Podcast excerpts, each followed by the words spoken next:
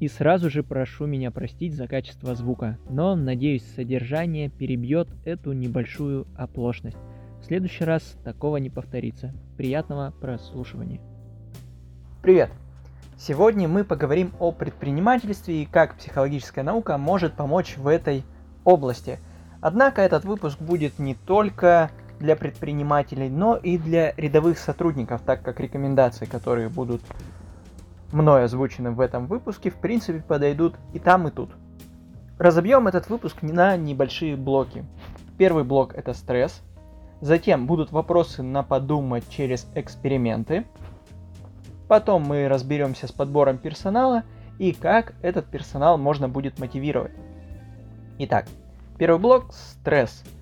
Как мне кажется, это наиболее важный аспект в предпринимательской деятельности, так как по одному из исследований 2018 года 67% предпринимателей испытывают физические и психические перегрузки. Почему они испытывают эти перегрузки?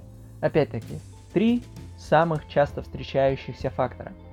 Постоянные решения, которые требуют каких-то неординарных действий, то есть действуют не по шаблону, как некоторые виды деятельности. Например, мы знаем, что продавцы знают, что если они придут, им необходимо разложить товар, они знают, куда этот товар ложить, знают, во сколько этот товар придет, чтобы его раскладывать.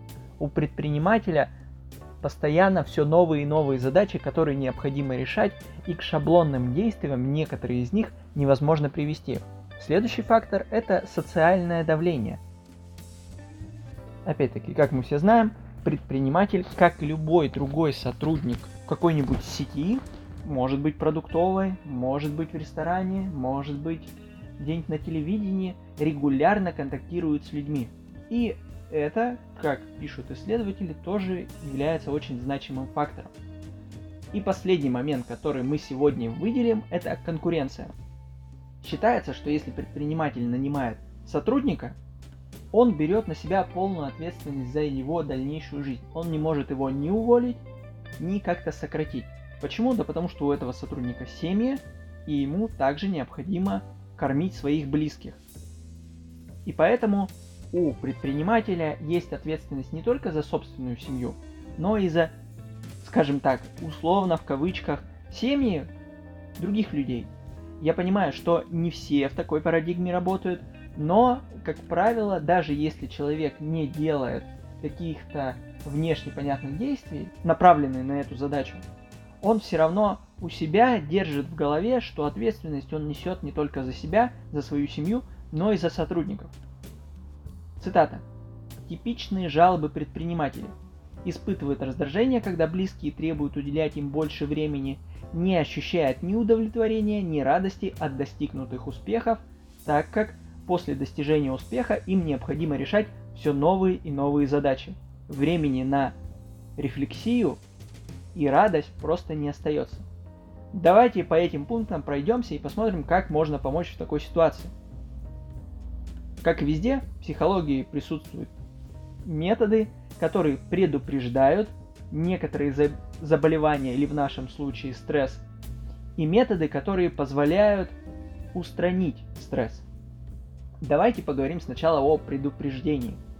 Первый момент это может быть тайм-менеджмент. Все мы хоть раз пробовали записывать свои повседневные дела в какой-то блокнотик. Сейчас э, технологии вышли на такой уровень, что можно записать эти блоки в телефоне, и каждый раз, когда наступает время, у вас будет на телефоне высвечиваться оповещение. Что нам это дает? Как минимум небольшую психическую разгрузку. Еще Платон говорил, что если вы запишете какую-то мысль, скорее всего, вы ее не запомните. Тогда, когда мы переносим нашу задачу в телефон, память немножко разгружается, и мысли уходят немножко на другой фронт работ. Так как мы знаем, что в это время телефон 100% оповестит нас, что нам нужно делать. И это способствует уменьшению стресса. Следующий момент – это организация шаблонов. Тут все просто. Необходимо отрефлексировать действия, которые вы выполняете в повседневной жизни. Будь то, приведу конкретный пример. На консультации мы постарались сделать так, чтобы человек снизил уровень стресса. так как на работе мы не смогли найти некоторые шаблонные действия, которые могли бы выполняться каждый раз на автоматизме, мы решили перейти в дом. И в доме мы поняли, что каждое утро, собираясь на работу на важную встречу, человек очень долго выбирал одежду, так как он считал, что это может им не понравиться его окружающим коллегам, эта одежда, возможно, неправильно покажет его смысловой посыл, и, в общем, так далее. Тогда мы решили сделать следующим образом. Первое. Сформулировали, что может случиться максимально плохое, если он наденет определенную одежду на совещание. Второй момент. Что может случиться максимально хорошего, если он наденет эту одежду на совещание. И третий момент это объективно, что должно произойти.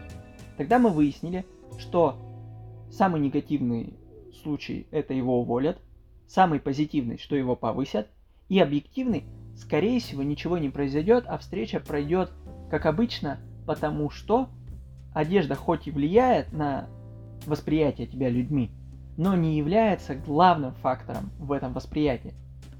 После чего мы подобрали ему комплект, ну точнее не мы подобрали, а он подобрал себе комплект одежды, который будет задействован в повседневной жизни, когда важные будут встречи или переговоры или совещания и так далее. Так вот, выяснилось, что действительно негативного фактора, когда его увольняют, не произошло. Сверхпозитивного также не произошло. А в основном были объективные задачи. То есть, когда он выступал удачно, это проявлялось не в его одежде, а в том, как он был подготовлен и что он говорил. Тогда мы решили, для того, чтобы уменьшить уровень стресса, он просто будет всегда надевать эту одежду на важные совещания. И таким образом слегка еще уменьшили уровень стресса. Следующий момент это делегирование обязанностей. Как правило, этими особенностями страдают люди, которым присущ сверхконтроль. Что можно с этим сделать?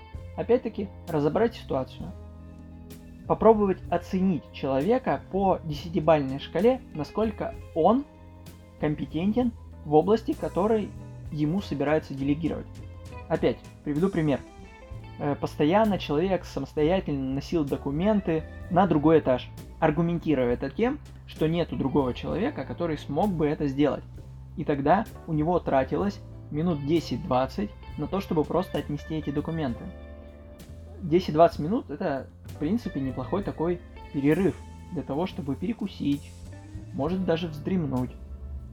Когда мы начали выяснять, а кто, по идее, этим должен заниматься, выяснилось, что есть сотрудник, но которому он не доверяет. Тогда мы попробовали оценить компетентность этого сотрудника по десятибальной шкале. И выяснилось, что в целом этот человек оценивает этого сотрудника на 9 баллов. Тогда возник вопрос, а почему не на 10? Что такого сложного, что может произойти в этой задаче? Ответом был форс-мажорное обстоятельство – Тогда мы продолжили. Хорошо, допустим, форс-мажор. Но только ли у этого человека бывают форс-мажоры, или у вас они бывают? Да, действительно, у каждого человека, в том числе и у моего клиента, были такие ситуации, когда и у него были форс-мажоры. Тогда мы продолжили. Если у всех есть форс-мажоры, так может быть тогда попробовать проэкспериментировать и передать все-таки эти, эти документы и эти обязанности на этого человека – и тогда мы просто проверим, действительно ли в форс-мажорной ситуации он не сможет выполнить эту задачу. Или же у него просто не будет этих ситуаций, и тогда он регулярно будет доносить документы до нужного адресата. Мы проверили, как ожидалось, ничего страшного не произошло, но при этом выделились свободные 10-20 минут в день. Вот еще один метод.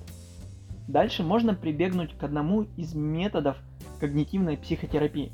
Для этого нам нужна табличка, где первый столбец – это будет ситуация, которая произошла, второй столбец – это какие мысли пришли в этот момент, третий столбец – какие эмоции испытали вы, а также в этом же столбце нужно написать, какие физические проявления были у вас.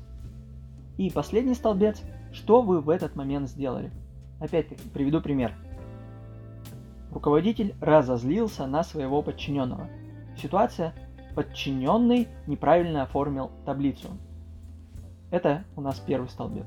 Второй столбец. Какая мысль пришла в голову руководителю? Ну, он безответственный и глупый. Эмоции. Эмоция гнева. Какие физические были проявления? Сжатые зубы, сжатые кулаки. И какая поведенческая реакция была в этот момент? Это крик. Теперь мы можем проанализировать, насколько рационально подобным образом вести себя в такой ситуации. Ну разве не у всех бывают какие-то случайные ошибки? У всех. Разве не каждый может ошибиться? Каждый. Может быть для этого нужно просто, чтобы этот человек исправил свою ошибку? Возможно. Теперь посмотрим со стороны руководителя. Вот вы накричали на этого человека. Как вам кажется, насколько рационально была эта реакция и сколько эмоций вы испытали в тот момент, когда накричали. Очевидно, что реакция крика является нерациональной, потому что даже на физиологическом уровне задействуется слишком много мозговых структур.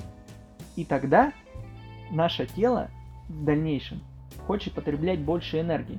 Возможно, если мы будем рациональнее использовать эту энергию, у нас будет больше возможных ситуаций, когда эта энергия выплеснется в нечто хорошее.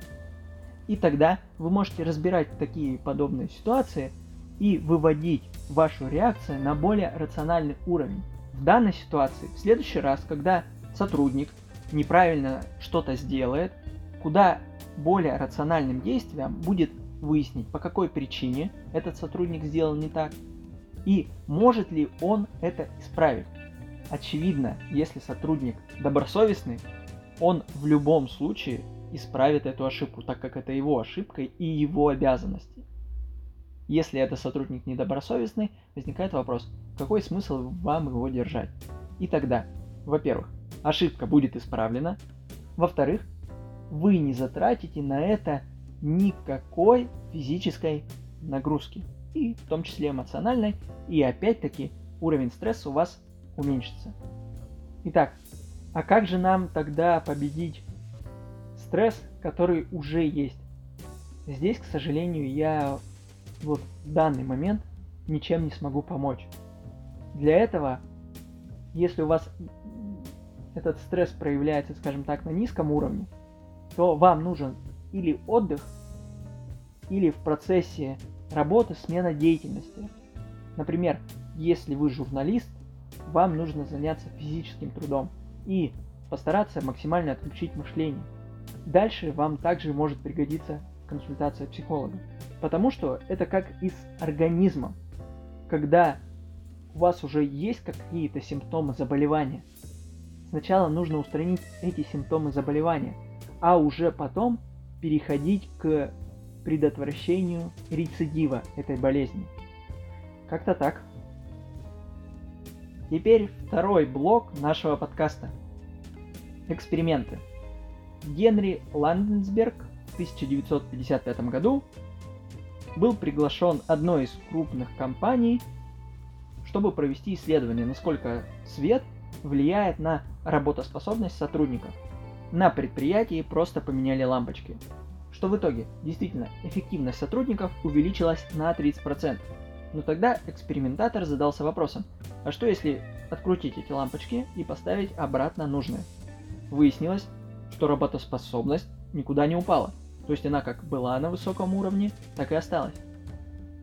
Продолжилось все дальше. Начали менять разные факторы, но выяснилось, что опять-таки работоспособность продолжает быть на высоком уровне. Что в итоге? Вывод этого исследования был таков. Сотрудники увеличивали свою работоспособность в ситуации прямого наблюдения. Этот эффект вы можете наблюдать у каких-либо госслужащих, э, когда в кабинетах висят вышестоящие должностные лица. Неважно в какой стране, в Америке, в России или даже в Советском Союзе, это можно наблюдать в виде портрета. Здесь у меня будет вопрос на размышление. А действительно ли наблюдение повлияло на увеличение работоспособности? Возможно, сотрудникам было просто приятно, что о них стали заботиться. вот смотрите, просто так освещение менять, ну, как-то странно. Я уверен, что перед этим Об этом, о том, что не хватает освещения, говорил один из сотрудников. И тогда, когда он узнал, что действительно у нас поменяли освещение и о нас стали заботиться, он и его коллеги увеличили свою работоспособность. Это вопрос на подумать. Возможно, вы будете склоняться к тому, что наблюдение – лучший друг для предпринимателя. А возможно, что именно внимание к сотрудникам вызывает такой прилив сил. 1927 год. Ригельман.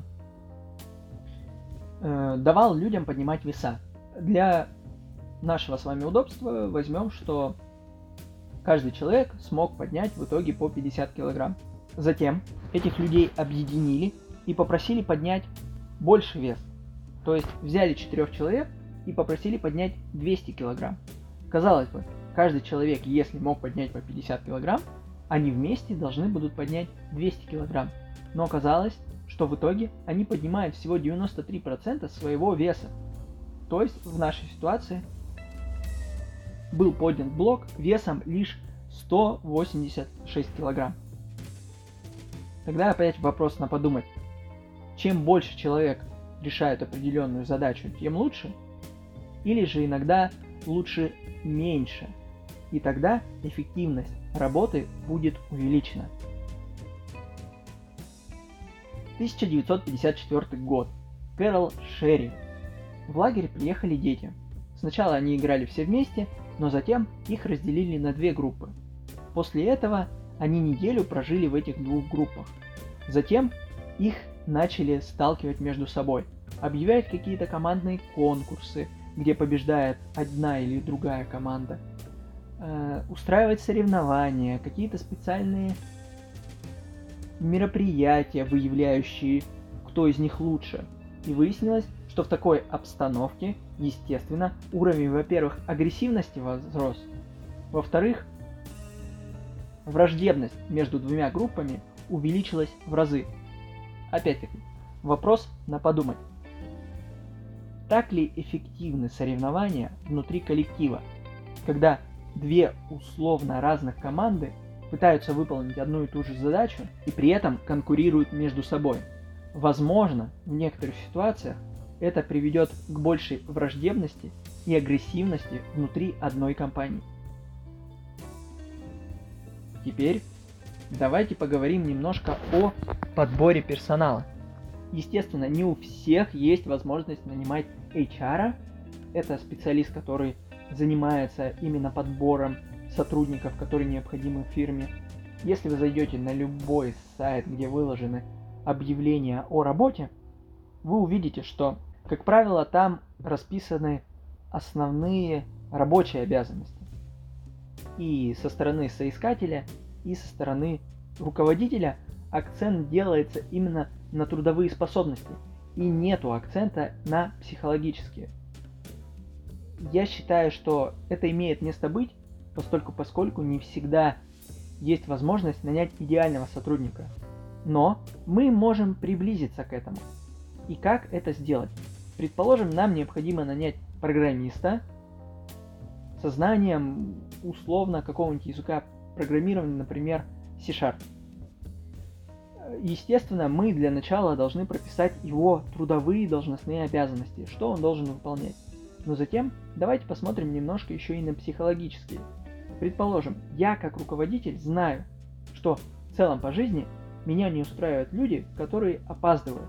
И тогда я вношу для себя как минимум блок опоздания как максимально отрицательный фактор, который я не способен ни при каких обстоятельствах теперь терпеть.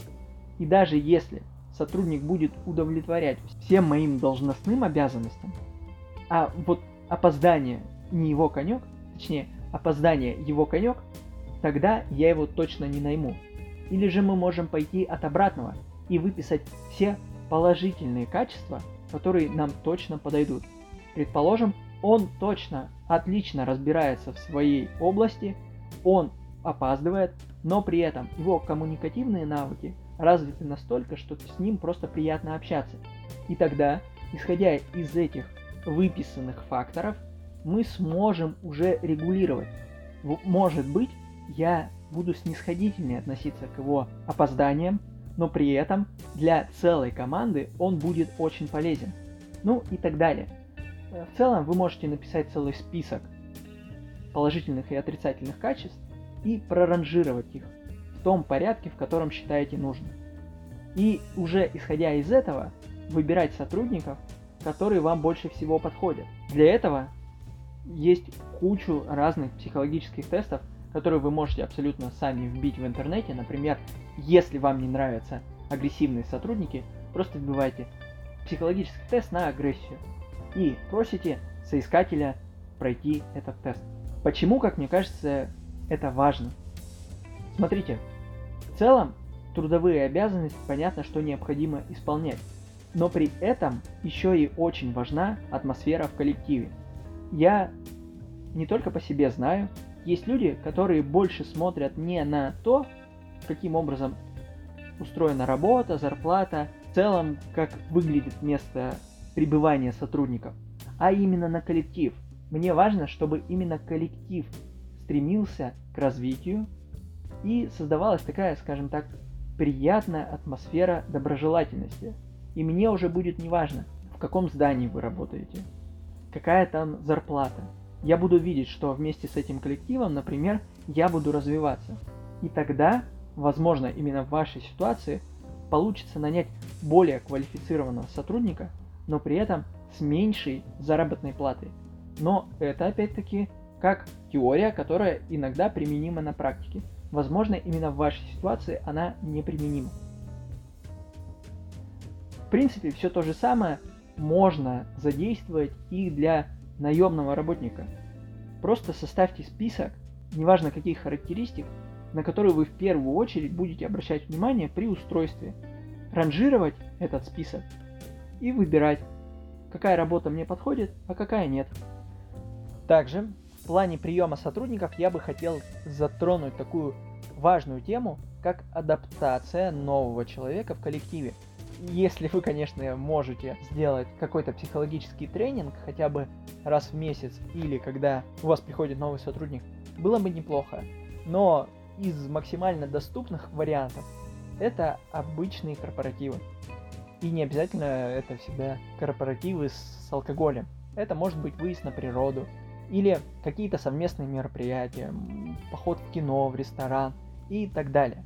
В общем, для того, чтобы человек быстрее влился в работу, ему нужно выполнять, ему нужно понимать не только свои прямые обязанности как работника, но и взаимодействовать с коллективом. И чем быстрее он научится взаимодействовать с этим коллективом, тем быстрее он будет приносить больше пользы.